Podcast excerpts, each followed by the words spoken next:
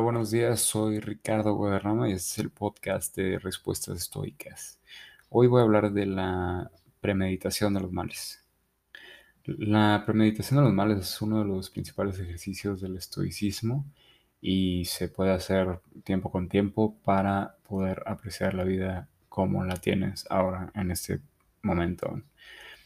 Eh, yo creo que ya estás familiarizado con el término del, del ¿cómo se llama? De la adaptación hedónica, yo creo. Y es que te acostumbras a todo.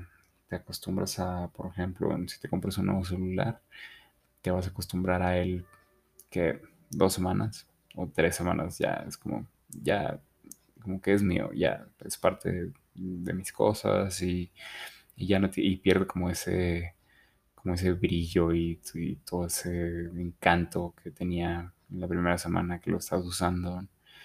Y piensa así con todas las cosas que tienes. Piensa cuántas cosas antes soñabas con tener y cuando las tienes ya las, ya las das por hecho.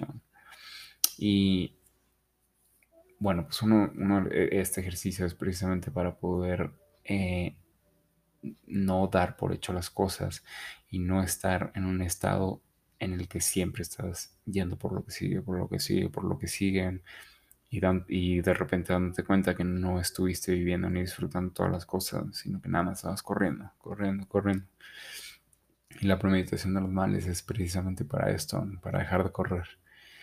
¿Y cómo dejas de correr? Pues es imaginándote que pierdes las cosas, que las pierdes o que te las roban o, o cualquier cosa. Imagínate que pierdes si todavía tienes la fortuna de tener a tus padres, de perder a tus padres, por ejemplo, y ve cómo te hace sentir eso, te hace apreciar más, te da un sentido de gratitud. Y lo mismo es con todo. Imagínate que el celular ahorita vas al baño y se te cae en el excusado o cualquier cosa.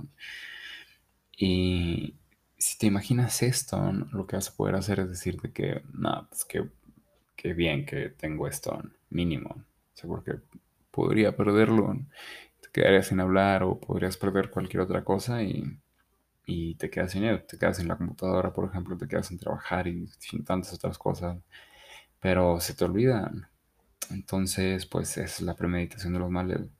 Simplemente concentrarse de vez en cuando en, o pones a pensar más bien en que pierdes las cosas que tienes.